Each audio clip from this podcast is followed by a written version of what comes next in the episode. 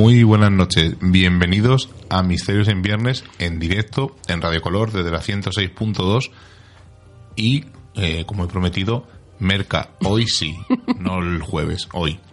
Y luego al final del programa revelaré por qué he dicho esto. Lo dejo ahí y luego lo explicaré. Seila, buenas noches. Buenas noches, Miguel Ángel, muy buenas noches al otro lado de la pecera y muy buenas noches a todos. Y sobre todo a Merca, que la verdad que han sido unos días en los que hemos sonreído porque, oye, por fin yo creo que hoy sí que nos va a poder escuchar. Vale, pues ya has revelado. Bueno, pues os lo cuento. Eh, tenemos un compañero que nos escucha de vez en cuando, eh, es un compañero de aquí del curro, y hace cosa de tres semanas me dice, jo, macho, estuve escuchando el programa y, no empezabais y tal, había una música ahí muy chula y tal, pero no, no os escuchaba hablar. Y digo, claro, tío, si el programa son los viernes, no los jueves. Y dice, no me jodas, no sé qué. Y ayer, cuando se iba, me dice, bueno, luego te escucho. Y digo, tío, que hoy es jueves también, o sea, esto por ayer. Y, le he dicho, y Merca, como el programa lo llevamos él y yo y hacemos lo que queremos, vamos a dar las buenas noches y vamos a decir, Merca, hoy sí. Así que lo prometido es deuda y mañana nos dirá si nos ha escuchado o no. Y yo lo comentaré en la próxima semana. Programa 256 de Misterios en Viernes. Y vamos a, bueno, no os he dicho nada, eh, Rubén al mando técnico, le tenéis ahí como siempre y vamos a hablar de una cosa, aunque hemos dado pistas un poco sutiles en Telegram, porque hoy hemos currado de tarde y no hemos tenido tiempo de hacer pistas, vamos a hablar de una cosa que a nosotros nos gusta mucho. Y además, en algunos casos, con ciertos toques, porque hemos estado allí, que lo vamos a comentar. Seila, ¿de qué vamos a hablar? Pero además, no solo nos gusta a nosotros, yo creo que es algo muy común yo creo que le gusta a todo Sí, yo creo que ese gusanillo nadie puede decir, oye, no, no me gusta ese tema. Porque además en la literatura, en el cine, yo creo que el horror y la ficción paranormal, yo creo que a todos nos llama la atención de una manera u otra. Vamos a hablar de esos lugares, de esas construcciones, donde supuestamente ocurren apariciones o fenómenos paranormales. Y ya dijimos que la semana pasada habíamos ido a ver Malasaña 32 y como no, vamos a hablar de casas encantadas. Creo que al principio de Misterios en Viernes hicimos un programa de casas encantadas. Sí, yo creo que hemos hecho alguno más. Pero lo vamos a ampliar un poquito y sobre todo vamos a hablar qué piensa la, rama de la parapsicología, qué piensa la ciencia, qué experimentos han hecho sobre estos temas y, cuáles son las teorías eh, que se baraja aparte de esa paranormal. Yo creo que vamos a contar algunos casos, quién fue el primero o dónde podemos encontrar ese primer reflejo de una casa encantada. Y también vamos a decir por qué siempre asociamos una casa encantada a un sitio viejo, casi derruido. No, y contaremos, eh, en algunos casos yo os contaré historias de casas o lugares, eh, a lo mejor palacios, o, pero no voy a contar a lo mejor lo que ocurre allí, sino que por qué llegamos a ese germen de que se aparezcan esas eh, entidades o esos seres. Pero lo primero de todo, antes de empezar eh, con una deuda que tenemos de hace un par de semanas, os voy a comentar una cosa porque está relacionado. Hace La semana pasada fuimos a ver Malasaña 32 y eh, hay mucha gente eh, que ha visto la publicidad que pone basada en hechos reales. Esto es totalmente incierto. Es como Verónica que esté basado en el caso Vallecas. O sea, sutilmente podemos decir que está basado, pero realmente no existe ningún caso en la calle Malasaña 32. De hecho, Malasaña 32 en la calle, se llama Manuela Malasaña, el número 32 no, existe. Eh, su último edificio, que ya es en la esquina con la calle San Bernardo, llega justamente hasta el 30. Pero si bajamos un poco más hacia abajo, hacia la Plaza de España, a unos, yo creo que menos de 10 minutos andando, porque de San Bernardo a la Plaza de España está a 5 minutos, se encuentra el principal escenario del rodaje de la película, que se llama el edificio Montano, y está ubicado en el número 3 de la calle San Bernardino. En él se encuentra este siniestro portal que hemos visto en la película y la escalera en la que la familia de la protagonista de la película Malasaña 32 accede a su nueva casa en el tercero B, donde ocurren fenómenos extraños, el patio interior con el tendedero, bueno, pues el que lo haya visto, no voy a decir más para que no, no revelarlo, pero sabéis de lo que estoy hablando. Es uno de los lugares donde más rodajes se han hecho últimamente en Madrid. Allí Santiago Segura filmó una de las partes de la saga Torrente, Alex de la Iglesia rodó parte de La Bruja de Zugarramurdi y hace poquito se grabó allí Que Dios nos perdone, la película del asesino de, ancianas, y una comedia que yo no sabía cuál era, eh, porque me sabéis que mi cine español no me gusta mucho, que se llama No le culpes al karma.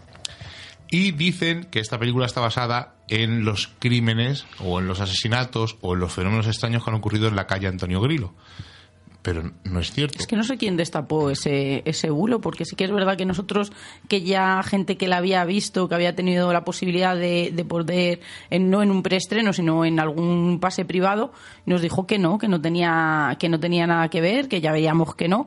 Y sí que es verdad que yo creo que ha sido por el bulo que se ha lanzado. Quizá tenga un poco de tintes de casos que han ocurrido en Madrid a lo largo de los años un poco truculentos, pero poco más. os cuento muy rápido, en la calle Antonio Grillo, en el número 3, el inmueble tiene unos casi 150 años de antigüedad más o menos y fueron asesinadas 10 personas en cuatro ocasiones eh, a lo largo de dos décadas, desde el año 45 hasta el año 65 más o menos.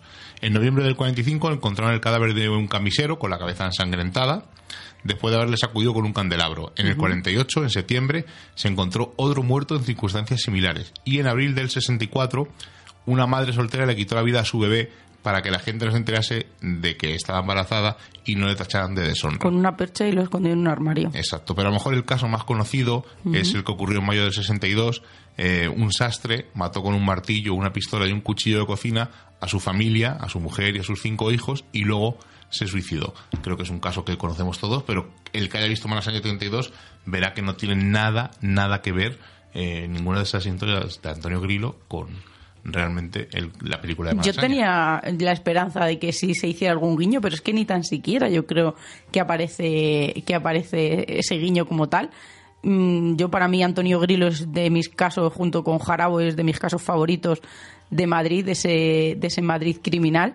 Y sobre todo que en la calle de Antonio Grillo, no solo en el edificio, sino también en la calle han ocurrido eh, secuestros, eh, intentos de violaciones. O sea que yo creo que es una calle que merece la pena eh, pasear por todos aquellos que vayáis a Madrid. Bueno, y ya una vez dicho esto, teníamos una deuda pendiente de hace dos semanas. La semana pasada no pudimos, pero esta semana no hemos podido hablar con ellos porque tenemos un nivel de estrés exagerado y ahora comentaré otra cosa. A ver, como todo el mundo, ¿no? Yo creo que el trabajo nos ocupa la mayor parte del día. Sí, pero luego tenemos otras curiosidades. El dormir lo dejamos de lado y al final se acumulan las cosas. Bueno, pues no hemos tenido tiempo, pero eh, Carmen y Betejo nos han mandado un audio presentación de su programa, aunque ya lo comentamos, en Devoradores de Misterios, que me, recuerda mucho el nombre a Devoradores de Cadáveres, a la novela de Cristo, que a mí me gusta mucho y me gusta el título. Así que vamos a escucharles y luego, después de lo que nos preguntan y nos proponen, les contestamos. Hola a todos. Hola Sheila, Miguel, pequeño explorador. Ante todo, muchísimas, muchísimas gracias eh, por este pequeño espacio para que podamos explicaros nuestro proyecto, nuestro humilde proyecto, Devoradores del Misterio. ¿Cómo surge esta idea? Esta idea nos surgió, pues, celebrando vuestros 250 programas, quisimos ponernos en vuestra piel y regalarnos y regalaros aquello que nos regaláis vosotros todos los viernes, que es vuestro tiempo y sobre todo vuestro cariño. Pero la idea no se me ocurrió a mí, se le ocurrió a Betejo que está aquí conmigo. Hola, mm, buenas a todos. Eh, saludo a la familia de Telegram y a toda la gente que nos escucha. Bueno, pues eh, a mí lo que, lo que primero se me pasó por la cabeza era si éramos capaces de, desarrollar técnicamente un podcast, o sea, el tema informático, eh, modulación de voz, eh, mm, documentación, y, esa fue esa fue mi idea mi idea principal. Y así, con, esta idea que, le surgió a Betejo, eh, formamos un, un, pequeño equipo. Todo él de, de amigos, de compañeros del grupillo de Telegram, de vuestro grupo. Y tenemos en, la biblioteca del barrio a Cristina.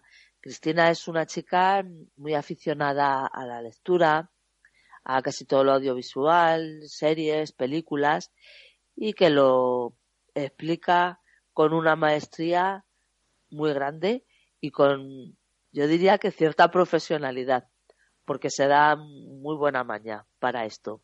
Bueno, también tenemos la sección del gabinete del doctor Galigari. Eh, ahí tenemos a Ángel del Mar y a Fer. Eh, ellos no tienen acotadas sus secciones, ellos pueden hablar de lo que ellos quieran, siempre que esté relacionado con el tema, claro. Eh, Ángel del Mar es una persona, una chica que es todo corazón y se le nota cuando habla, cómo transmite. de Fer, de Fer, mi, mi, gran amigo Fer, de solo puedo decir una cosa, es un devorador del misterio nato, es una mente inquieta, como a mí me gusta llamarlo. Nuestro guionista Curisio eh, nos envía un, pues un, guioncito para que eh, dramaticemos en nuestra sección os vamos a contar también algunos pues muy muy intensos como el que tuvimos en el programa de astrología que nos dramatizó tan bien Petejo Gracias. Eh, Curisio, la verdad es que me costó mucho trabajo porque tenía mucha intensidad el texto. Es una persona que escribe bastante bien. Bueno, y nos queda Luna. ¿Qué, qué, decimos de Luna? Pues desde Euskadi nos llega Luna con esa mitología vasca tan rica y, tan maravillosa que a ella tanto, tanto quiere y, y nos transmite ese, ese cariño y una pequeña sorpresa que vamos a tener para el próximo programa, porque nos hemos aficionado y esto ya va a tener hasta el próximo programa. David de Sevilla, un amigo de Betejo, nos ha creado, nos ha compuesto, mejor dicho, una intro para el próximo programa. Yo, dale, dale las gracias a David porque para mí ha sido el mejor regalo que me han hecho en toda mi vida. Eh, eh, decirle, David, necesito eh, una intro. David, crea la intro. Eh, espero que eh, nos escuchéis en el próximo programa porque os vaya a quedar boquiabierto. David, desde, desde el ciberespacio, muchas gracias. Una gran prueba de, de amistad. Y pues qué deciros, la periodicidad que nos gustaría tener pues sería mensual o como, el, o como comentó Luna, eh, con cada luna nueva. Sí, eh, Luna nos propone cada, cada 28 días, ¿no? sí, sí, algo así. Lo que pasa es que estamos todavía, eh, pues, un poco aprendiendo, rodando, sacando tiempo de donde no tenemos. Y bueno, yo creo que, que, poco a poco, despacito, a ver si somos capaces de ajustarnos a esos 28 días. Y reiterar de verdad vuestro empujoncillo y agradeceros mucho el que nos estéis dando esta oportunidad de presentarnos ante, ante, vuestra audiencia. Mm, ¿Qué deciros? Eh, la semana pasada una de las oyentes, María Alonso, nos mandó un comentario muy bonito eh, porque acababa de escuchar el programa Misterios en Viernes y bueno, pues le entró curiosidad por conocernos. Esperamos no haberla decepcionado ni a ella ni a los 81 eh, oyentes que hemos tenido hasta ahora. Madre mía, qué, qué, presión, ¿verdad? 81 personas ya nos han escuchado. Muchas gracias a todos. Muchas gracias, de verdad. Bueno, eh, ya para acabar, eh, proponer a Miguel, Seila y Pequeño Explorador que seáis nuestros nuestros padrinos, los padrinos de nuestro programa. A ver qué os parece la idea. A nosotros nos haría pues, muchísima ilusión. Muchas gracias y seguimos en contacto. Gracias por todo, chicos. Bueno, pues es, eh, primero es de estas pocas veces que me quedo sin palabras, ¿no? que alguien, motivemos a alguien a hacer eh, un programa de radio, eh, un podcast, un, o sea, es, es increíble, ¿no? Porque volvemos a lo mismo, soy un simple aficionado al misterio que hago esto porque me lo paso bien, aunque a veces nos toquen las narices o discutamos con gente, que hace poco discutí con uno y estuvo muy chulo. Pero vamos, yo lo contaré, yo lo contaré. Y, o sea, es, es, alucinante. Que si queremos ser, eh, bueno, ha dicho Seila y Rubén que si queréis ser padrinos, yo mm, podemos hacer lo que me comentó Carmen, que les grabáramos un audio y participáramos en el programa. Sí. ¿Cómo no vamos a ser los padrinos? Lo que no sabemos cómo vamos a bautizar ni por qué ritual a esta criatura. Jo, 80, 81, eh, ¿no? Han dicho, escucha, qué bien. está de puta madre. Es ¿eh? una pasada. Además, eh, sé lo que se siente. Sí, de todas ¿verdad? siempre, a mí me han preguntado muchas veces, ¿no? ¿Cuál es tu, cuál es tu meta para que la gente, haciendo radio, ¿no? O haciendo un podcast? Con que lo escuche uno, ya merece la pena. O sea, alguien ha invertido el bien más preciado que tenemos, que es el tiempo, y que alguien lo invierta en escucharme, me parece una pasada. Sí, y si fueran 10, igual, y, o sea, y 81 es una pasada. Y, y 1000 y 5000. Yo prometo que casi no lo miro, que no me importa que esa, que esa eh, contestación viene a que alguien con, con mala fe le preguntó a Miguel cuántas personas eh, piensas que, jefe de mi trabajo, que, os van, que, os van a, que os van a escuchar y Miguel dijo con que me escuche una me vale. Yo creo que, que todos los que hacen radio o casi todos el objetivo es regalar y, y cuando ocurren cosas como las que han hecho nuestros compañeros, yo creo que, que te llena ¿no? Eh, el alma, ¿no? Como yo digo yo, digo yo muchas veces, ¿no? Hay cosas que te llenan el alma y esta es una de ellas, porque ves que la gente sigue teniendo ilusión, igual que nosotros, eh, el ver, por ejemplo, Buscadores de Fantasmas nos dio ese empujón para levantarnos de, del sofá los sábados por la noche, pues alguien que haya escuchado eh, un programa de radio, el nuestro o cualquiera, que decida hacer el propio sus propios conocimientos, ¿no? También quiere regalarlos y su propio programa, yo creo que, que es de agradecer, porque yo creo que lo que regalan tú también tienes que regalarlo.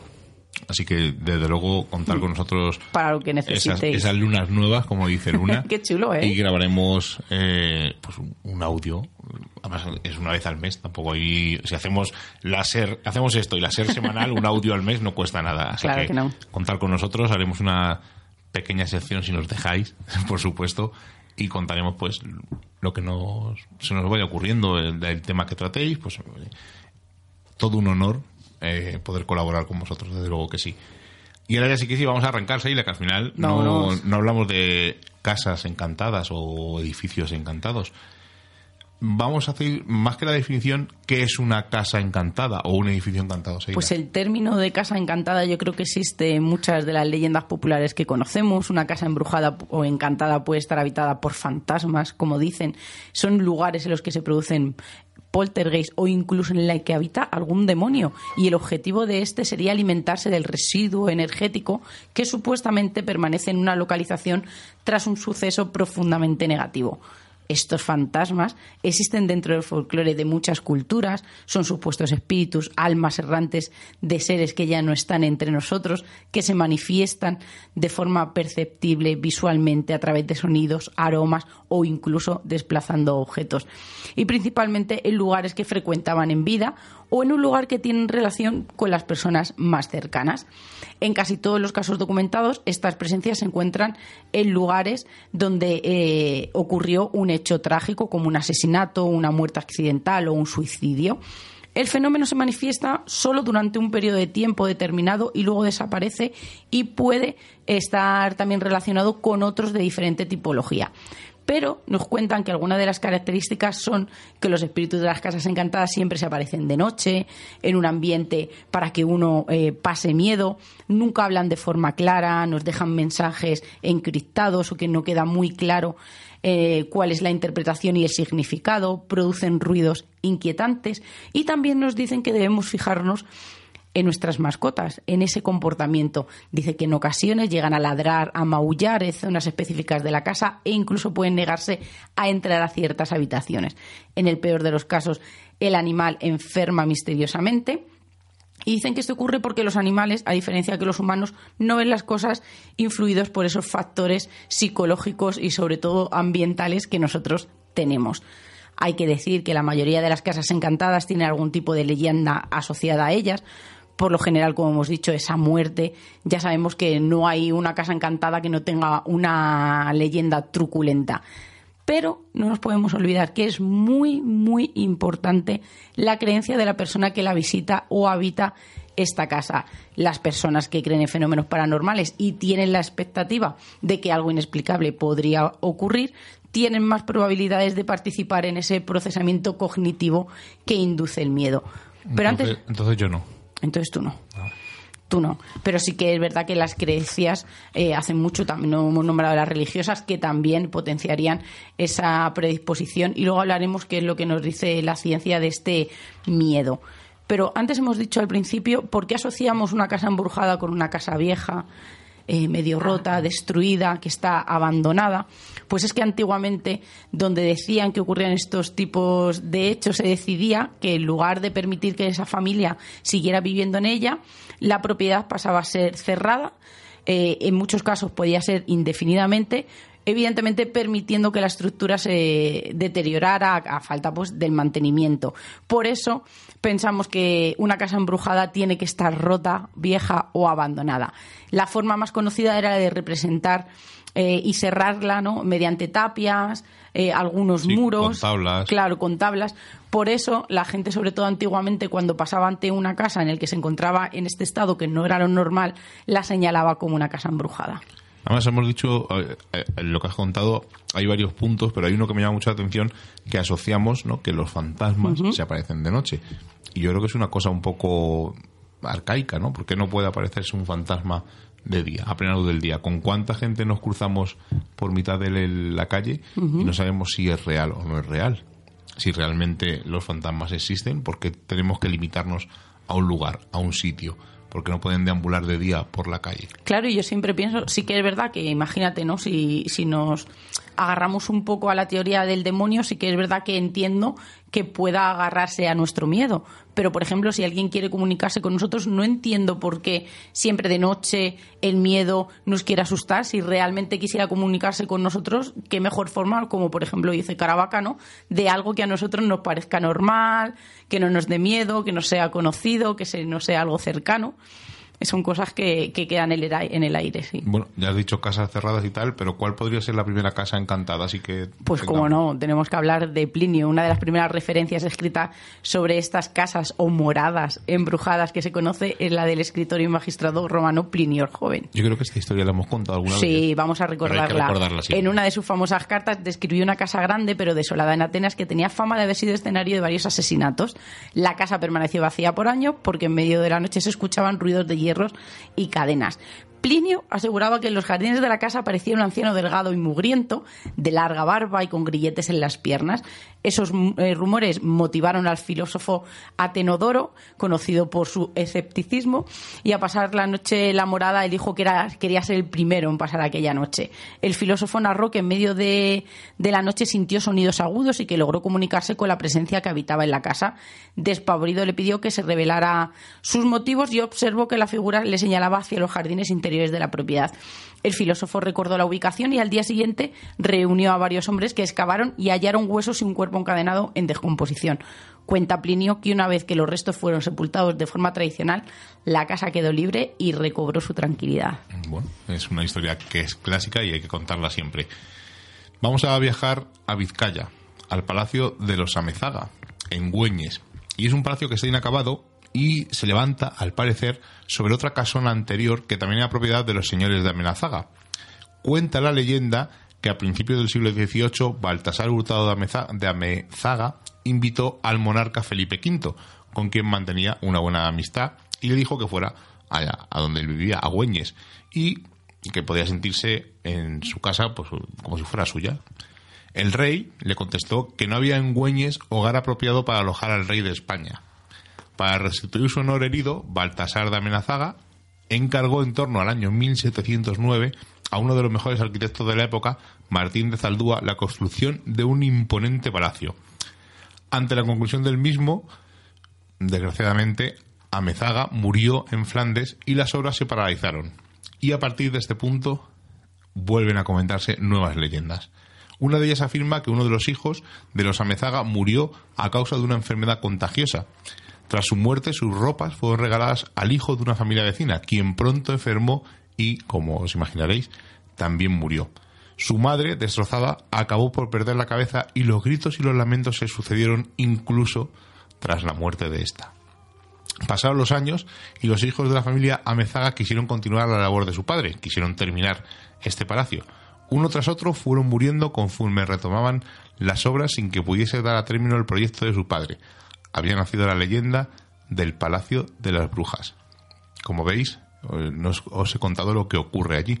Bueno, eh, dicen que se oyen ruidos, lamentos de mujer, gritos, pero me he querido quedar un poco en el germen, ¿no? Porque estas historias, eh, ¿de dónde surgen estas historias? En ese sitio no hemos estado, pero no todo lo que voy a contar un poco más adelante sí que hemos estado y vamos a dar nuestra impresión. Pero antes de nada, ¿qué opina la parapsicología de estas casas encantadas, de estos lugares infectados, ¿no? Como dicen. Pues hay que decir que eh, hay, diferentes opiniones y diferencia entre, entre ellos, ¿no? Entre los estudiosos sobre el tema que pertenecen a la rama de la parapsicología. Hay que decir, y yo creo que, que lo hace mucho a su favor, que en la actualidad eh, la razón el mirar sobre todo, ¿no? El ir desgranando eh, lo que es real de lo que no o, o, la sugestión, yo creo que, que ha jugado mucho a su favor durante, durante estos años, ¿no? Porque ellos han sido los primeros que han luchado porque la gente no señalara a estas personas eh, que creían que todo era eh, pues el resultado de espíritus y de fantasmas. Pero, ¿qué teorías barajan acerca de una casa encantada? Pues según eh, algunos que pertenecen a la rama de la parapsicología, en una casa encantada se produce en realidad el fenómeno llamado de infestación que sería la aparición de distintos fenómenos extraños y que no se pueden explicar en un lugar determinado sin que se deje ver en ellos una intención comunicativa e interactiva. O sea, es decir, mm, yo creo que la escena está ocurriendo, ¿no? Pero no nos hacen partícipes de ella. Hay que decir que, según la Iglesia Católica, eh, una casa encantada es la posesión de un lugar por un espíritu no humano o demonio, pero no de una persona. Que yo también creo que ahí estaría eh, un poco más, fíjate, por, por esta teoría también que acabamos de decir. Pero ¿cuáles son las otras teorías que barajan y que no todos comparten? Pues según la parapsicología, estos fenómenos eh, reproducen antiguas impregnaciones, y lo digo porque no, no todos están muy de acuerdo, ¿verdad?, en el fenómeno de la, de la impregnación de tensiones emotivas extremas generada por los habitantes del antiguo lugar, sus penas, alegrías, ilusiones, desengaños, eh, esperanzas no resueltas que quedan grabados literalmente en el lugar y que a cierto tiempo se reproducen con un eco débil o residuo sin tener contenido verdadero como una cinta no magnetófona o, algo muy parecido nosotros siempre es verdad que nosotros eh, a mí me gusta mucho en particular la teoría de la impregnación el pensar que las emociones o las energías se quedan grabadas de una manera que no, no llego a entender por eso pienso que cuando entramos en un lugar y se siente algo diferente es porque algo se ha quedado allí marcado. Pero también es verdad que cuando escucho a gente que entiende de sonido, que entiende de ondas, eh, pues me tira abajo, ¿no? Un poco esta teoría, ¿verdad, Miguel? Un poco, pero bueno. Por eso. Es normal. Hay que decir también que el elemento constante en el desarrollo del hecho suele ser una persona que actúa como repetidor o refuerzo de este residuo y lo hace más perceptible cuando está presente en un lugar. O que lo magnifica. Dicha persona suele estar sometida, como siempre dicen, a una gran tensión, a un estrés, eh, como hablan ¿no? de qué está pasando la pubertad, sobre todo las chicas, la menopausia. En, las mujeres que lo que hace no es fortalecer eh, esta supuesta comunicación o esta eh, supuesto no relación con aquello que está impregnado de una manera muy especial. Bueno, vamos a pasar desde el norte, desde Vizcaya, nos vamos a ir a Tenerife, a la laguna, a la casa Lercaro. Es un palacio y es propiedad de una familia de prósperos comerciantes eh, italianos, los Lercaro. Según la leyenda, volvemos otra vez a contar leyendas, Catalina Lercaro es obligada por su padre a casarse con un hombre de buena posición, pero que era mucho mayor que la joven. El día en que se va a celebrar el matrimonio, Catalina, desesperada, decide acabar con su vida arrojándose al pozo del palacio. Dado de que se trata de un suicidio, la iglesia negó a la familia a dar a su hija una sepultura cristiana, por lo que ésta fue enterrado en una de las estancias de la casa. Hundida en la tristeza y señalada por la población local, la familia decide abandonar la casa y trasladarse a la ciudad de la Orotava, donde levantaron otro palacio. Sin embargo, el supuesto espíritu atormentado de Catalina se negó a abandonar la casa pasan los años y en el año 1993 se llevan a cabo unos trabajos de restauración en este palacio con objeto de albergar el Museo de Historia de Tenerife, que es el que está actualmente. A raíz de las obras, como os imaginaréis, varios testigos comienzan a relatar fenómenos inexplicables. Varios trabajadores dicen que han observado vasos que explotan, cambios drásticos de temperatura, pasos en habitaciones cerradas, y en lo que muchos coinciden es en la visión de un joven en momentos en los que no debería haber nadie en el, en el museo. Parece ser que Catalina eh, no quiere estar sola. No sabemos realmente si sí o si no. Otro sitio que no hemos visitado. Eso además es un museo, es un poco más difícil. yo creo que hemos pasado por al lado, porque cuando estuvimos también en Tenerife estuvimos por la parte de la Orotava, y yo creo, fíjate, ¿no? Bueno, también es verdad que en aquella época no estábamos en pleno apogeo. Bueno, pasamos de la parapsicología a ver qué opina la ciencia. Pues mucho más curioso, aunque mejor decirlo, eh, la teoría de los fantasmas, espíritus y un poco más paranormal se me queda chica ante lo que dice la ciencia y es que ellos, y yo también lo haría si fuera una estudiosa, se agarran a que la existencia de estos fantasmas o fenómenos sobrenaturales pues mm, pocas señales nos dejan, excepto por testimonios, alguna psicofonía que, que casi nunca suelen ser reales y alguna fotografía que en su mayoría están trucadas. Pues los psicólogos han estudiado por qué las casas embrujadas nos asustan y su conclusión es que las casas encantadas nos dan escalofríos no por la amenaza que representan, sino porque no está claro si representan una amenaza real o no voy a decir, que por este motivo nos deja paralizados e inquietos. Las características estándar de estas casas provocan miedo porque interactúan con nuestra parte del cerebro que nos advierte de un peligro potencial y que nos motiva a proceder a una precaución. Ante una casa encantada podemos tener ganas de salir corriendo, aunque en realidad no haya nada que temer, pero también podría ser peligroso ignorar nuestra intuición. Son los mecanismos psicológicos del miedo y nos pueden resultar útiles y nos ayudan a estar alerta cuando la amenaza es incierta. La existencia de mecanismos de detección de procesos que han evolucionado para protegernos del daño a manos de depredadores y enemigos. Si no lo tuviéramos, pues habríamos tenido serios problemas en nuestra evolución. Pero ¿cómo funciona este mecanismo? Pues el hecho de detectar amenazas ambiguas hace que, por ejemplo, el gemido del viento a través de una grieta o un crujido en una habitación en un piso superior nos ponga ya en situación de alarma. De ahí que las casas encantadas nos asusten tanto. Por ejemplo, eh, está en un sitio eh, muy aislado, lejano, alejado del resto de la sociedad. Y si ocurre algo, no podríamos escapar, nadie vendría a ayudarnos, no podríamos establecer una comunicación con el mundo exterior. Además, está oscura la estética de la casa, esas escaleras medio rotas pues hacen que nuestro cerebro eh, esté constantemente en, en, alerta, incluso inconscientemente sin nosotros saberlo, y sobre todo escaneando nuestro entorno y evaluando nuestra capacidad para huir si fuera necesario. Las casas encantadas también carecen de lo que los psicólogos ambientales denominan como legibilidad, que refleja la facilidad con la que puede reconocer un lugar organizándolo en un patrón y poder recordarlo. Un lugar en el que podemos pasear sin perdernos. Es algo y una seguridad que necesitamos. Cuando no tenemos esto, aparece esa intranquilidad que a veces no sabemos muy bien eh, por dónde nos ha venido.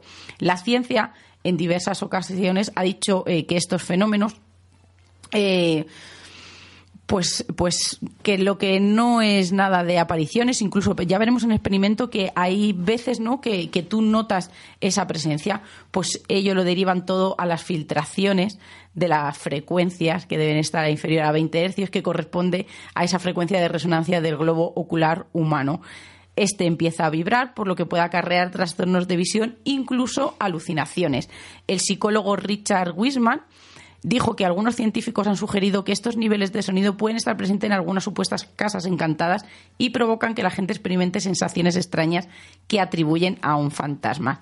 A veces estas vibraciones pueden ser consecuencia de ciertos edificios y dispositivos realizados por el hombre como las fábricas, tuberías y luego veremos por qué las tuberías tienen tanto que ver dentro de las casas encantadas. Pues o lugares encantados como laboratorios. Luego lo veremos. Vamos a un sitio en el que sí que hemos estado. Hemos estado allí haciendo audios, hemos estado experimentando. Nos ocurrió una cosa curiosa en una foto, ahora lo comentaré y Seila lo va a recordar enseguida. Vamos a, viajar un poquito más arriba. Estábamos en Tenerife, no vamos un poquito más arriba, vamos a Granada y vamos al sanatorio de la Alfaguara, que estuvimos allí el año pasado, por, marzo más o menos. Es una obra altruista de doña Berta Wilhelmi, filántropa, feminista, una refinada señora vinculada a la alta burguesía granadina. Se inauguró en el año 1923 en la Sierra de la Alfaguara y el complejo tenía dos, dos, plantas. Estaba equipado con lo más moderno de la época y costaba, costaba de 24 salas para hombres y mujeres. Tenía agua corriente, calefacción, electricidad, tenía varias consultas, cocina, almacenes, cuartos de baño, lavandería, solarium, o sea, todo un... Piscina, ¿no? Creo que tenía. No, creo que no todo un, o sí, sí, sí yo creo que sí. Todo algo, o sea, muy adelantado para su época. Más adelante, en el 26, se abrió un pabellón infantil al que se le puso el nombre de su difunto hijo, Luis Dávila Wilhelmi. El centro estuvo funcionando hasta más o menos la guerra civil al cargo de una amiga personal de Berta, Helen Bickman Artehoff, y no se sabe muy bien por qué dejó de funcionar. Yo creo que es por su ubicación, porque estaba bastante, no está muy arriba en la sierra, pero sí de donde dejamos el coche ahora mismo hasta cuando fuimos nosotros, hasta el sitio habría como dos kilómetros y medio andando cuesta arriba y puede ser que fuera uno de los motivos. Estaba en plena sierra, de todas maneras los sanatorios suelen estar en plena sierra, sobre todo eh, para leprosos o para gente tuberculosos, etcétera. Este sitio es este muy conocido y además eh, es- esta Sierra de Alfagora es, es bastante popular entre campistas y montañeros. Y muchos, como os imaginaréis, pues como nosotros, eh, van atraídos porque el lugar dicen que existe una mujer o una figura vestida de blanco rondando estas estancias, que por cierto ya quedan muy poquitas, quedan cuatro muros en pie, y dicen que se ha llegado a fotografiar una silueta y que se han recogido escalofriantes eh, psicofonías. Nosotros no tuvimos ninguna suerte de conseguir ninguna. Y dicen que en algunas de ellas se oye una voz de mujer que dice Berta y no pronuncia bien la letra R, que es lo que le ocurría a ella. Lo que sí tenemos es una foto extraña allí, ¿verdad? Seila, nosotros, pero es bastante curiosa y tiene una explicación. Además, vais a ver eh, cómo los aparatos se afectan, aunque no se afectan, aunque diga la gente que no, Que no. que no afectan.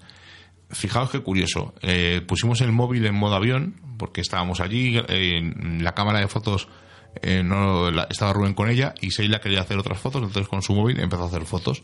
Y justo en el momento en que yo encendía la grabadora para intentar hacer- grabar unos audios, Yo hice la foto. Seila hizo la foto y salen como unas rejas, como si estuviéramos en una cárcel, unas barras horizontales Sí. eh, en el momento de encender yo la grabadora, eh, afectó al móvil que estaba en modo avión y salieron esas, esas mm, vamos a decir, franjas horizontales que de hecho tenemos la foto y Sí. si me a ver si en este fin de semana me acuerdo y la subo como curiosidad, pero para que luego lo diga la gente que no afectan los directos, que no. Todos los aparatos electrónicos generan un campo electromagnético y afectan unos a otros. Lo que no vimos ni a Berta, ni psicofonías. Además, es una nada. pena. Aquello está abandonado. Y está terrible, o Está- sea, quedan cuatro muros y no se ve una nada. pena. Bueno, pues has dicho algo de un experimento antes, Seila. Voy a hablar de dos. Si me da tiempo, de tres, pero si no, de dos. Vamos a hablar de Capró, que es un director del Departamento de Electroacústica y Automatización del Centro de Investigaciones francés. Trabajaba regularmente en experimentos robóticos y fue uno de los grandes investigadores de los infrasonidos. Pues en los años 60 se encontró con que sus compañeros y él eh, tenían náuseas, incluso uno de ellos empezó a sangrar por el oído sin haber sufrido ningún accidente. Dice que estaba sudando, pero tenía frío. Incluso tenían un sentimiento como de depresión, como de estar decaídos eh, entre ellos. Y él sabía que había algo más, que no podía ser solo una enfermedad o que estuviera ocurriendo algo raro. Se dio cuenta que este malestar físico podría deberse a la vibración de algunas de las tuberías con las que trabajaban. Dice que oscilaban a razón de unas siete veces por segundo, por lo que identificó la clase de frecuencia que causaba espasmos intestinales, lo que podría convertirse en la base del desarrollo de armas de infrasonidos. Las tuberías funcionaban como una caja de resonancia. Además decía, la clave se encontraba en que un sonido inaudible y direccional en cierta frecuencia, al actuar directamente en el cuerpo, puede provocar una fricción intensa entre los órganos internos, lo que resulta una grave irritación en las terminaciones nerviosas. Respuestas en nuestros organismos de la que no nos damos cuenta y que abarcan desde el mal cuerpo hasta el miedo, escalofríos o nerviosismo, como le ocurría a sus amigos. ¿Te parece? Bien, curioso. Nosotros eh, formamos parte de un experimento. ya lo contaremos. Sí, yo creo que lo contado contamos, una ¿no? vez, Ujú. pero vamos si un día nos juntamos con los que Sí. hicieron el experimento y que lo cuenten ellos cuál era el, su el visión. motivo y su visión. Claro. Pues nos vamos a ir a los años 80 al laboratorio farmacéutico en el que trabajaba un joven llamado Vic Tandy, que un buen día descubrió que algo peculiar estaba ocurriendo en la habitación en la que se encontraba. También estaba sudando, pero tenía frío. Y ese sentimiento de, de decaimiento, de no tener ganas, eh, era evidente en él y entre todos su- sus compañeros. Y además él explicó que sintió una presencia. Era como si alguien estuviera conmigo en la habitación. Lo vi por el rabillo del ojo, percibí una presencia, pero cuando giré la cabeza para verla de frente, esta se esfumó. Pues como buen científico, Tandy descartó la posibilidad de que esa presencia tuviese un origen sobrenatural y empezó a preguntarse por las posibles causas de esta aparición. Otros compañeros también manifestaban una sensación de desesperación, de pérdida y malestar eh, al, penetrar en esta habitación, así como de haber presenciado también alguna que otra visión. Por lo tanto, él dijo que el origen de la aparición no se encontraba en su propio cuerpo, sino que estaba fuera de él. Pronto se dio cuenta de que no era el edificio entero lo que parecía embrujado, sino una sola sección, en la que los objetos metálicos vibraban al contacto con las superficies. Y se dio cuenta porque dice que un día sacando su florete, que era aficionado del esgrima, vio cómo vibraba pues el causante de dicha vibración, de esos sentimientos negativos y de las visitas que tenían, era nada menos que un extractor de aire cuyo movimiento producía una vibración que a su vez rebotaba en las paredes hasta ampliarlo a una frecuencia de 18,9 hercios. Se trataba de un ultrasonido cuya área de influencia tenía origen en el escritorio incluso del propio Tandy, donde había percibido esta presencia extraña. Hay que decir algo curioso y que a Miguel le va a gustar, que Tandy prosiguió con estas investigaciones de los infrasonidos. Se hizo tan famoso que incluso formó parte de la sociedad mágica de Leamington y Warwick. Yo llevo bastante tiempo eh, hablándolo con Seila porque cuando vamos a salimos a experimentar intentamos meter cosas nuevas. Hemos pillado nuevas cosas, hemos pillado una cámara de espera que está muy de moda ahora y bueno, ya lo dijimos en el programa de Jesús y vamos a demostrar que no mm, que no creo que funcione exactamente como eh, aseguran que funciona una cámara de espera a la que ponen eh, porque os hagáis una idea, la que ponen los cazadores para ver cuándo Sí, es, los es- jabalíes es o- una de las de los cazadores. Y llevo mucho tiempo dándole vueltas a una idea mm, que no recuerdo dónde la vi, pero que me, me parece muy interesante. Y es un aparato que graba los gritos de los murciélagos, el ultrasonido, Sí, yo creo que lo has comentado alguna vez, es que está muy curioso. Ujú. lo graba y lo puedes escuchar en el momento. Entonces, eh, imaginamos que entramos en una cueva y grabaría dónde están los murciélagos, pues para no ir por ese sitio. Pero ¿y si vamos a una casa donde supuestamente hay fantasmas o apariciones o fenómenos poltergeist y grabamos el, el sonido que no escuchamos y lo escuchamos en el momento? ¿Qué escucharíamos? Me interesa mucho ese tema. Entonces es una- un aparato que estoy dándole vueltas, eh, igual que la cámara térmica, que ahora ya se- ahora- antes eran prohibitivas, ahora ya por lo menos se pueden empezar a mirar. Hay cámaras ahora ya térmicas por unos 60 euros y funcionan, pasa que no tienen mucho alcance, pero bueno, se pueden ir mirando. Pero es un tema que me interesa mucho, el ultrasonido. Creo que es una de las posibles explicaciones, como muy bien has dicho, Seila. ¿Vamos a pasar a otro sitio o quieres contar el tercer experimento? Sí, lo hemos contado alguna vez, pero podemos hablar muy rápido. Pues es en el que el estudio estuvo inspirado por sujetos que aseguran haber tenido experiencias paranormales en lugares con ondas de infrasonido por debajo del nivel del oído humano y un flujo geomagnético causado por el movimiento de las placas tectónicas. Pues persiguiendo este objetivo, construyeron una tienda blanca en la sala de una casa de Londres con bocinas ocultas. Estos altavoces enviaban ondas de infrasonido con medida de una supuesta catedral embrujada y otras producían una frecuencia electromagnética utilizada en el laboratorio pues para estimular esa sensación de lo paranormal. Cada zona de la sala fue bombardeada por diferentes medidas y hasta algunas zonas tuvieron, estuvieron libre de campos. Este experimento se realizó en 2006 con 79 estudiantes, amigos del arquitecto Jaque y otros voluntarios.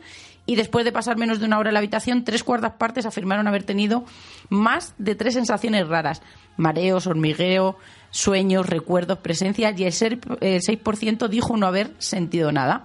Las sensaciones descritas no tenían nada que ver con donde se encontraban en el cuarto, todo era su gestión, y la gente sencillamente creyó que iba a suceder algo extraño y ya tenían esa predisposición.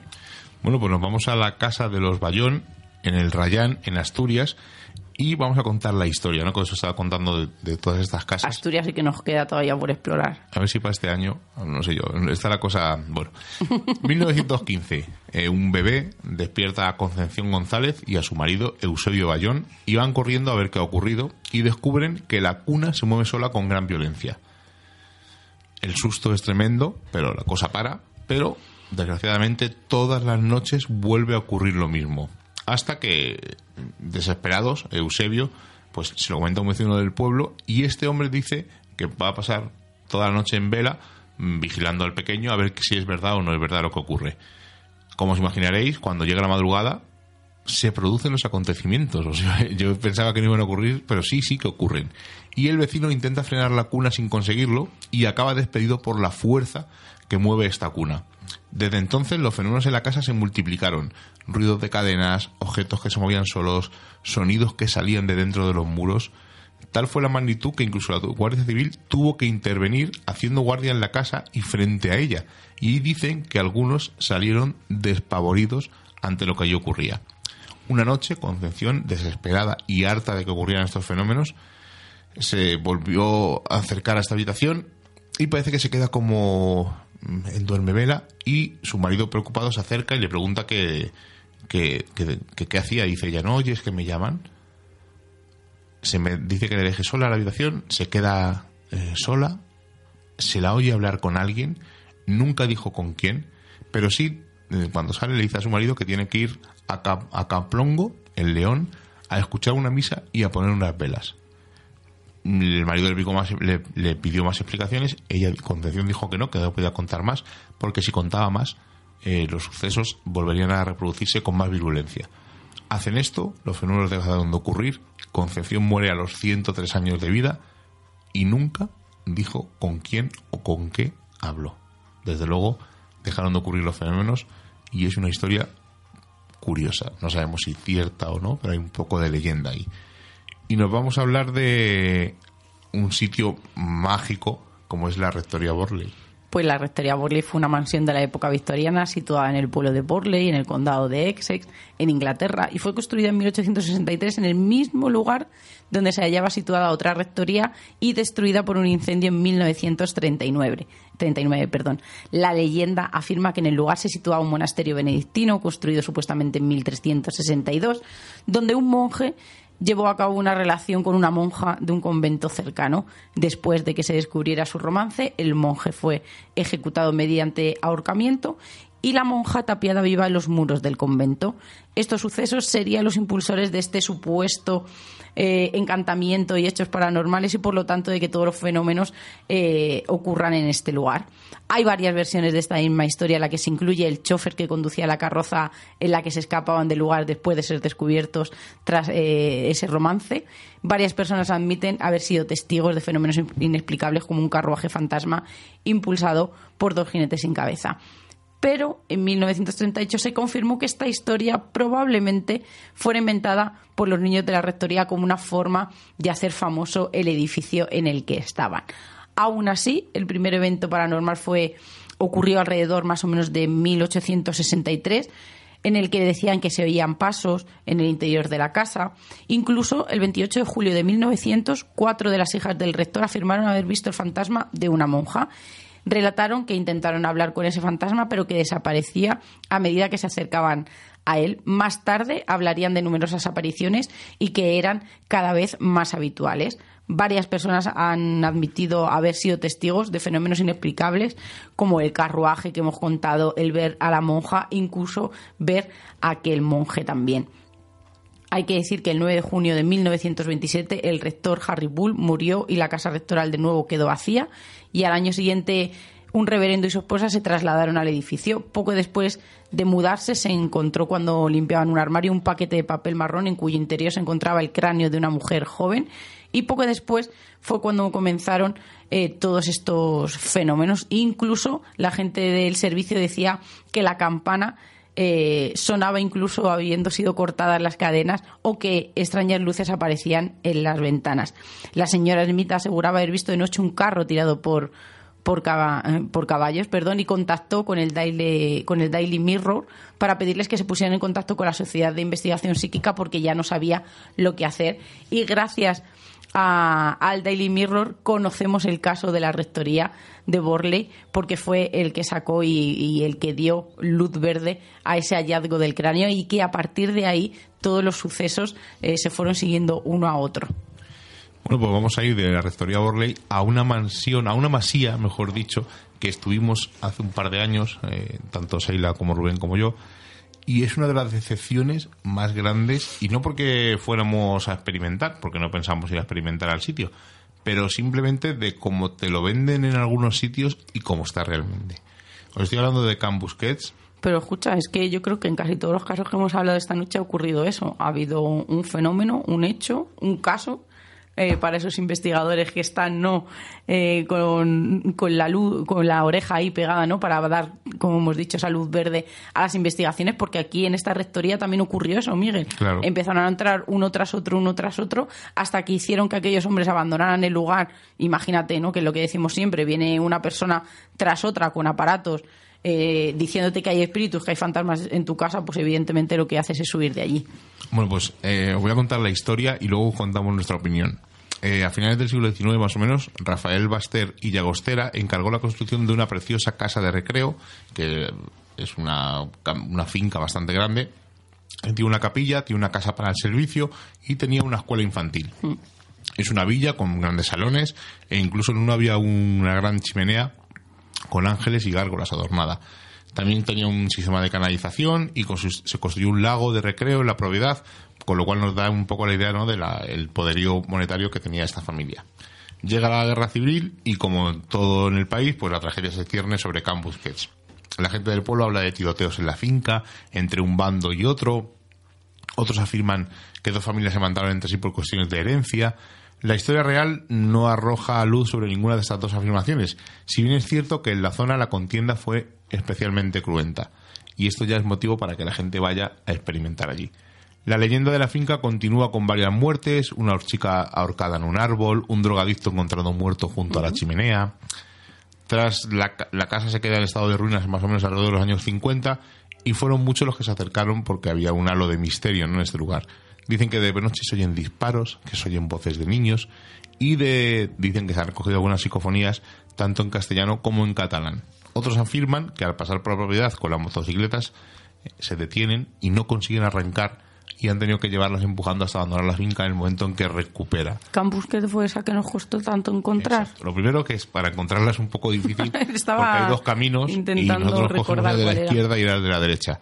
Es un un poco un, pais, un el paisaje mola porque es como el típico camino de bosque con los árboles por encima. Es como si atravesaras el bosque. Claro, pero cuando llegas a Cambusquets eh, y ves lo que realmente es Cambusquets, que es una mansión grande llena de, de ventanas. Nosotros eh, a, la a la casa pequeña, a la casa del servicio, no pudimos ni entrar de todos los matorrales y cosas que hay. A la capilla sí llegamos a entrar, hicimos varios audios, fuimos de día, de hecho no fuimos ni de noche porque ya nos habían dicho que era difícil llegar. Sí, además yo creo que era cerca del mediodía o una cosa del mediodía más o menos. Eh, un montón de animales.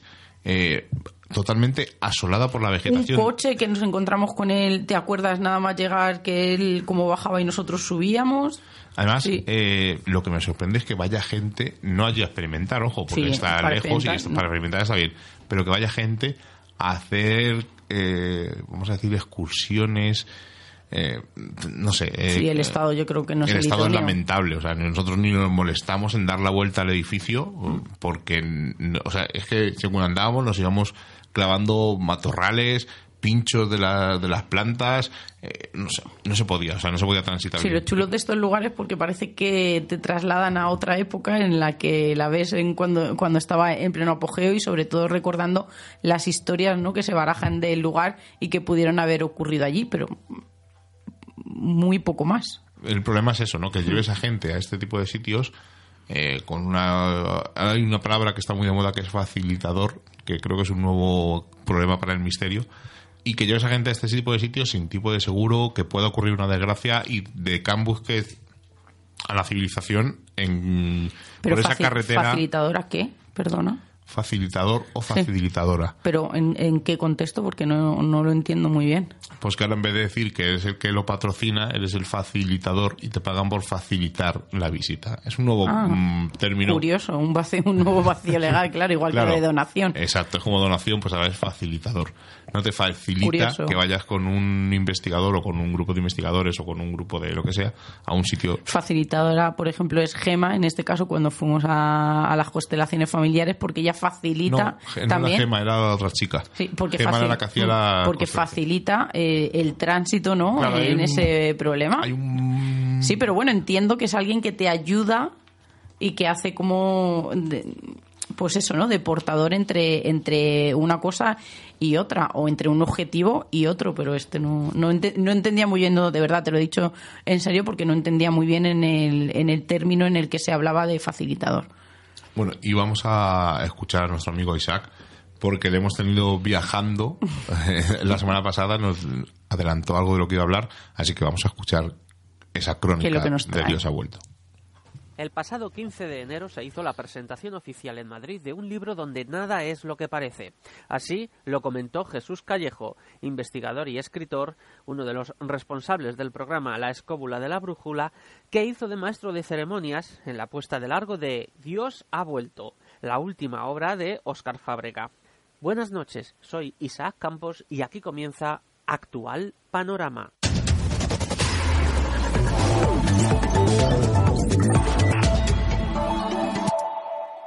Actual Panorama.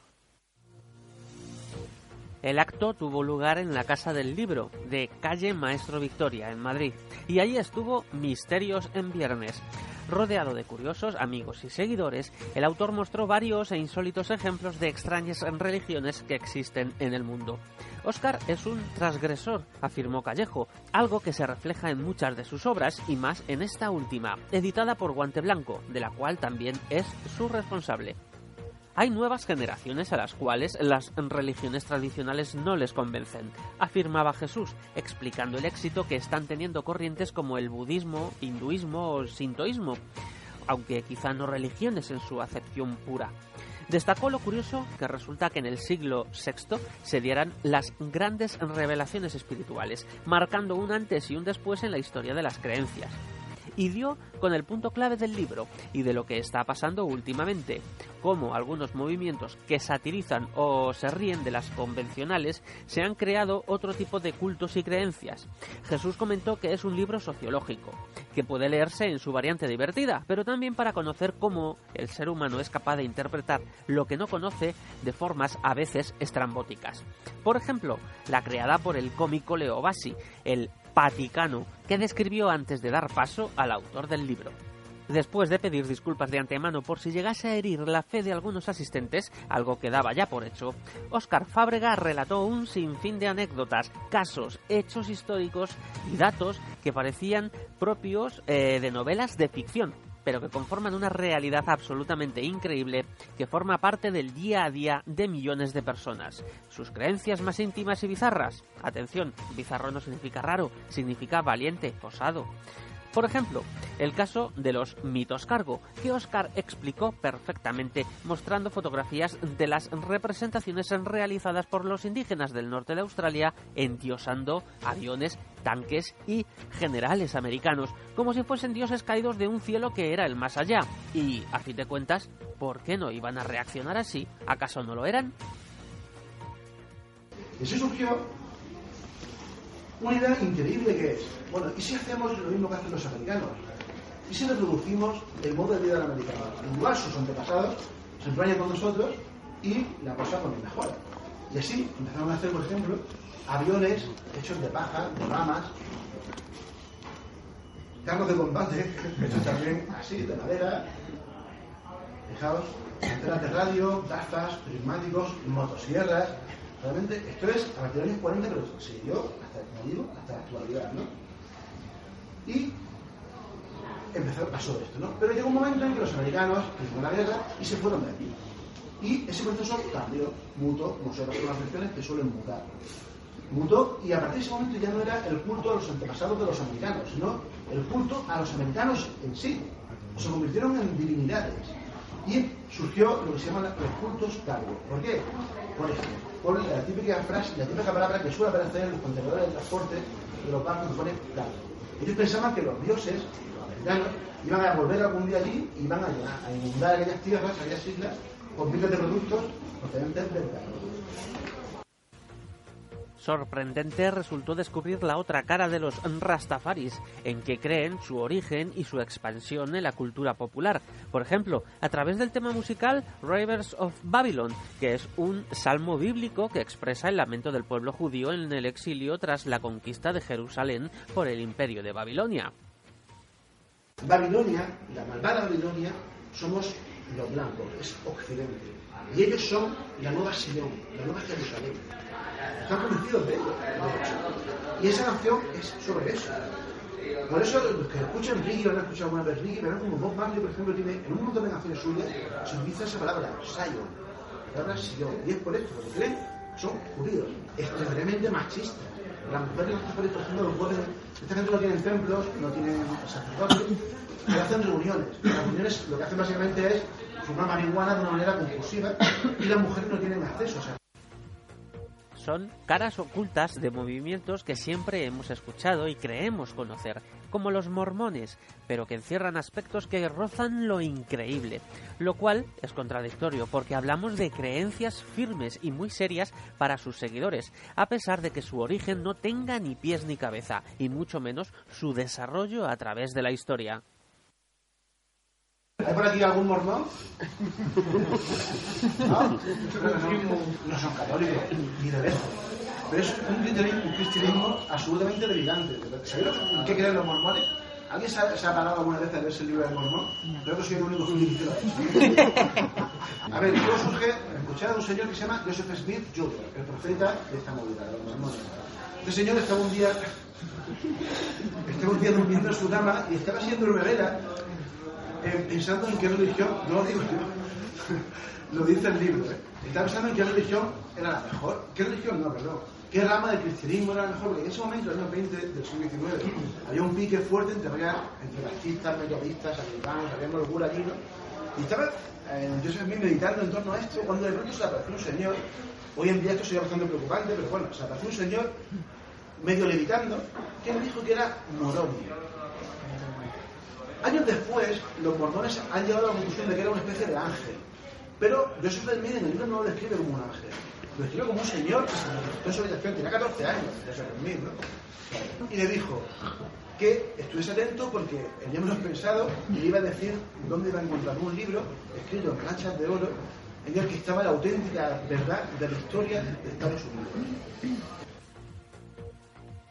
Detrás de estas historias se encontrarían justificaciones para el colonialismo americano y además señala cómo la mayoría de los cultos más extraños o sectarios surgen en Estados Unidos, incluyendo lo que él llama las religiones 2.0, a las que dedica un tercio del libro, porque literalmente le fascinan.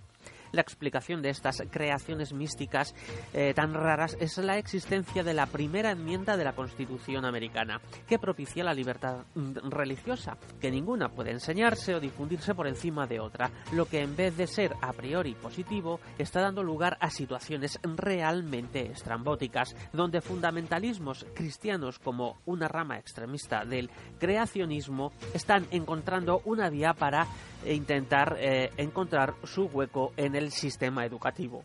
Menos mal que Fábrega también nos iluminó y nos dio algún consejo de en qué merece la pena creer o a quién seguir en estos tiempos confusos.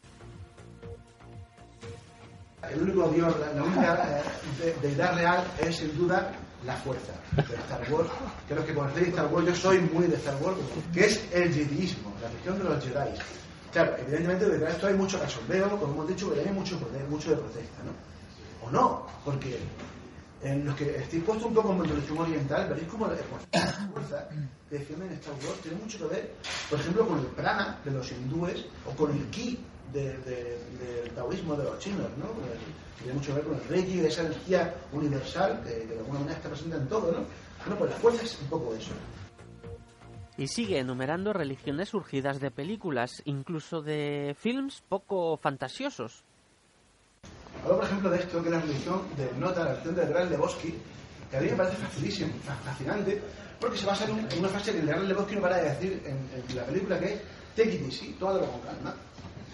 Ya está. Básicamente eso es un modo de vida, que es muy zen, es muy también de, eh, muy orientalista, pero bueno, yo por cierto soy un pastor ordenado de esta, de esta iglesia, que es tan sencillo como registrarse en la página web, tampoco es que haya- no hay ni que pagar, sí que Y le faltó tiempo para citar otras delirantes creencias, pero claro, para ello tenemos su magnífica obra de casi 500 páginas.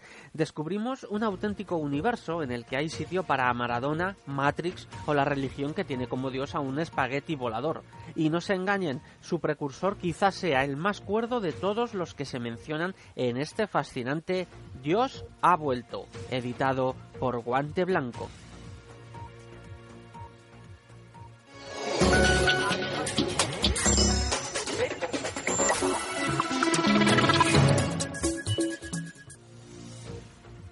Hasta aquí la segunda edición de Actual Panorama, una ventana madrileña a la actualidad del misterio contada a través de conferencias y presentaciones.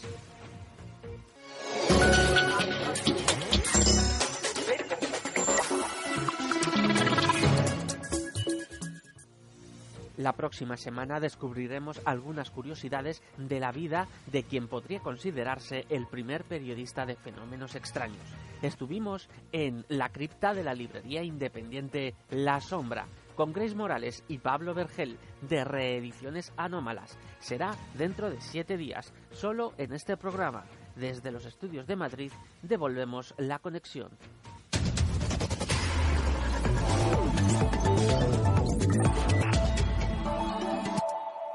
Actual panorama. En Misterios en Viernes. Bueno, pues ya sabéis, la semana que viene esta tercera parte, esta trilogía de visitas que hizo Isaac durante la semana pasada con Pablo Vergel en la presentación del libro de los condenados. Que por cierto, ha mandado ya el, el mensaje de que por fin nos llega Informe Comunión Oh. desde marzo del 2019. Por fin nos llega. Así que estamos súper contentos y cuando llegue, pues eh, eh, hablaremos sobre él. Seila, los comentarios de iVox. Pues vamos a recordar que la semana pasada hablamos de Hombres de Negro y Mogur nos dice genial programa, muy completo, interesante, gran trabajo. Anónimo nos dice, hola gente, soy Miguel Ángel. Muy interesante el tema de los Hombres de Negro y por cierto, los colaboradores me encantan. Un abrazo y seguir así. Dale con Anónimo, pues, que es nativo 101. Pues bueno, lo digo yo, que Miguel está ahí con el móvil ven chiquitillo. Es que Pues no me cargaba. pues saludos desde California. Interesante el tema para seguir indagando en este tema. Algo que debe estar pasando en el cielo de California desde el día 4 de enero a las 9 y media de la noche. Observé ocho bolas blancas volando sobre Los Ángeles. No eran aves emigrando ni aviones. El aeropuerto está cerca y conozco la ruta. Tenían una formación en forma de rombo, dirección norte al sur. Lo curioso que formaron un círculo antes de perderse de vista. Después, el día 11 de enero, entre, sí, sobre las 9 y 40 de la mañana también, otro objeto plateado volaba sobre Los Ángeles. Mismo rumbo el que el pasado. Pienso que volaba más alto y que un jet Que Sí. volaba más alto que un jet. Sí, más alto que un jet, ya que deja estela de humo y que se apreciaba más arriba. Lo extraño de este objeto era que por momentos eh, era rojo y desgraciadamente nece- No tenía su no, no cámara. tenía mi cámara para filmarlos por razón de que limpiaba mi jardín. Desde esto estoy al pendiente, me lo imagino todo el rato con la cámara encima para ver si, si puede. Joder, qué curioso, ¿no? Y además de día, yo qué sé. No, hoy, ahora que dices de aeropuertos, sido- sí. Hoy ha han puesto una foto en un grupo de Facebook, creo que era Amigos del Misterio, y decía una chica, eh, en el lado izquierdo de la foto eh, se ven como tres luces, no sé lo que es. Y era, además hubo una época en la que estuvo muy de moda hacer fotos en sitios eh, eh, y poner qué, es lo que se ve tal, no sé qué. Y lo hacían en, un cristal. Entonces el reflejo que se veía, las luces que se veían, eran las luces del pasillo. Entonces había varias, además si observabas la foto, veías que había varias en línea recta. Pero y eso se lo hemos bien. comentado a la chica y luego ha dicho la chica, no, ah, pues eh, no es mía, es de esta mañana del aeropuerto de Málaga, pero no es mía. Entonces, mm, si no es tuya, como las, no sé, un poco extraño. Era como un poco, pero- pero me daba la es- impresión de que era un poco como si fuera a pillar. Pero este está bien porque, fíjate, estaba en el exterior, dos días diferentes. Además, él conoce más o menos la cercanía del aeropuerto, conoce alguna de las rutas y, y algo extraño, ¿no? Que a él, o por lo menos anómalo para lo que él conoce. José Alba Jiménez dice, muchas gracias, me lo descargo, pues gracias a ti. Y Samael nos dice, programón, chicos, a mí este tema desde pequeña siempre me ha dado mucho miedo. Gente muy rara, con aspecto, con pintas y comportamientos muy raros, que saben mucho de ti y te tienen vigilado y te amenazan, sobre todo antes de que no haya internet, claro. Y nadie te creía. Madre mía, Isaac es el nuevo Leonardo, qué diversificado. Muchas gracias y besos para todos. Desde luego, es el, el tema es curioso. Isaac es un fenómeno. Desde el día que le conocimos, eh, nos ha ido sorprendiendo cada dos por tres y cuántas cosas hace y cuántos proyectos empieza eh, que al final por mala suerte no verdad. justifican y, y- pero toda la razón. eh, hace poco hace tiempo me comentó de hacer una especie de eh, mapa o revista de la- como de España mágica haciendo un mapa con lugares o sea una cosa muy interactiva eh, por internet y al final pues no tuvo Además, yo siempre resalto, y yo creo que estarás eh, conmigo, que Isaac, cada cosa que hace o cada, o cada proyecto que comienza, siempre digo que lo hace como si jugara eh, un Barça Madrid. O sea, lo da todo en cada cosa que hace. Yo creo que para mí es un tío incansable. Siempre he dicho que es un personaje de esos que te enamoras desde, el primer, desde la primera vez que, que le ves.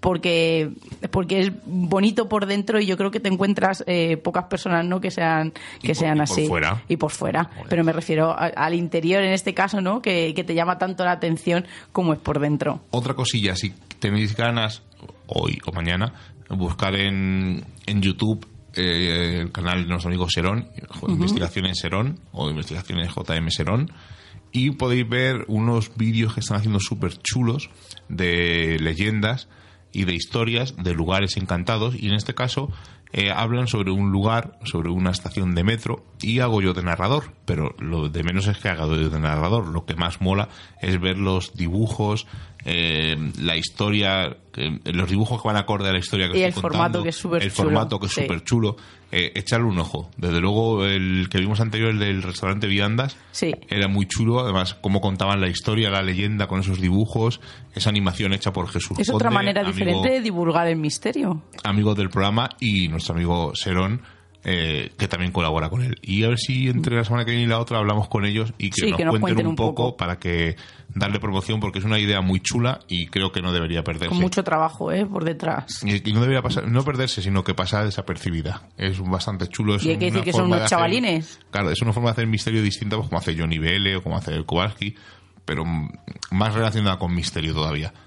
Y ya si queréis más, mm, un, pequeño anuncio, el día 1 estaremos en el canal de YouTube y en la página de Facebook de nuestros amigos de Omega 4, que nos han invitado a las tertulias de Omega 4, donde vamos a hablar de aparatos de misterio. Eh, vamos, aparatos de misterio, no, aparatos de experimentación de misterio. Y ya os, os comentaremos pues un poco más. El, el horario creo que es a las 10 de la noche y os, os diremos, eh, creo que va a estar eh, vía telefónica Copérnico García y estará pues nuestros amigos de Omega 4, José Antonio, eh, Luis Merino eh, y varios compañeros que están allí. Así que si queréis vernos en directo, hablar de mm, aparatos de investigación, varillas, Ouija, grabadora, eh, Melmeter, etcétera, etcétera, etcétera, el día 1 de febrero a las 10 de la noche, ahí estaremos. No saben dónde se han metido, ¿eh? Pero bueno, con nuestra vista más, o nuestro punto de vista, más pragmático o más. Iba a decir realista, pero no es la palabra. No, que porque también vamos a contar experiencias que ¿no? hemos tenido y, anécdotas y que con- nos incluso han... con ellos, porque hemos Claro. estado experimentando muchas veces con ellos y creo que nos han visto que cuando ha ocurrido algo raro, pues lo hemos dicho, oye, esto es extraño, como la única vez que no funcionó las Piripos, que fue con ellos delante. Sí, es verdad. O sea, para que veáis cómo hay ciertas curiosidades y cuando ocurren las contamos. Nos vamos. La, o sea, a a ver, lo comento. He visto a, a nuestro técnico moviendo la cabeza. La primera vez que no funcionó bien fue con Isaac. Sí. Y la segunda vez que nos funcionó no tan bien como con Isaac, pero que se oían unas voces de niños, ¿te acuerdas que cambiaban entre una niña y un niño? Estaba José Antonio con nosotros, igual en el mismo sitio Juan de la Antonio. chimenea. Eso, Juan Antonio. Y estábamos en el mismo sitio de la chimenea. Y no contestaron tantas preguntas como cuando con Isaac, que Isaac lo puede contar cualquier día, que estaba el... lo- bueno, de hecho, el, en YouTube, nuestro canal, en Explorador del Misterio, eh, hay dos puntos de vista distintos, el que grabó Isaac y el nuestro. Pero en la otra, eh, lo grabó Juan Antonio y había voces de... ni- Pero no nos contestaron tantas como la otra vez, sino que nos hicieron dos preguntas Si lo curioso es que y fuera en el mismo lugar. Claro, y a nosotros, mm, como solo eran dos, no... Parece que se lo No estoy lo digo explicando por válido, a los... claro. Parece que se lo estoy explicando a Rubén, pero se lo estoy explicando... Mientras que miro a Rubén, estoy explicándoselo a los oyentes y regañando a Rubén así con el dedo también. O sea, pero sí, sí, tenía razón Rubén, que, que la primera vez que Claro. no funcionó fue con... Con Isaac y con Steffi. Isaac y Steffi, Ujú. y creo que estaba... Estaban... mm, Da- no, no, estaban Diego o Dagian. No recuerdo, bueno. No recuerdo, sé que estaba alguien más. Creo que era lo del grupo Dagian, creo recordar, o Diego. No lo sé, bueno, da igual. eh, que había alguien más. Y la segunda vez fue con. Porque Juan Antonio, cada vez que eso, nos lo dice con Omega 4. Recordad la noche de la Spirit Box que ¿Te funcionaba. acuerdas? Que es verdad. Así que con esto ya sí que ya lo dejamos. Nos vamos, la semana que viene volvemos a estar aquí, no sabemos de lo que vamos a hablar, no sabemos si vamos a hablar con alguien, si no, no, no tenemos ni idea, como siempre. Pero vamos, sobre, eh, eh, ahora nos Estar estaremos. ¿no? El viernes, sábado y domingo nos relajamos y el lunes ya cogemos energía y pensamos un tema y vamos haciendo cosillas. Os decimos cómo funcionamos más o menos, para que veáis un poco, pero vamos, que muchas veces son miércoles y no tenemos ni el tema. Nos vamos. Seila, buenas noches. Muy buenas noches. Rubén, buenas noches. Hasta la semana que viene. Como ya hemos pasado el umbral mágico de la medianoche y nos reclama el misterio, nos ocultamos nuevamente en nuestras guaridas a seguir con nuestra vida mundana. Y la próxima semana nos volveremos a encontrar con nuevos temas del misterio, los cuales no revelaremos en su totalidad, porque recordad, estáis escuchando en Radio Color, en la 106.2, Misterios en Viernes. Hasta la semana que viene.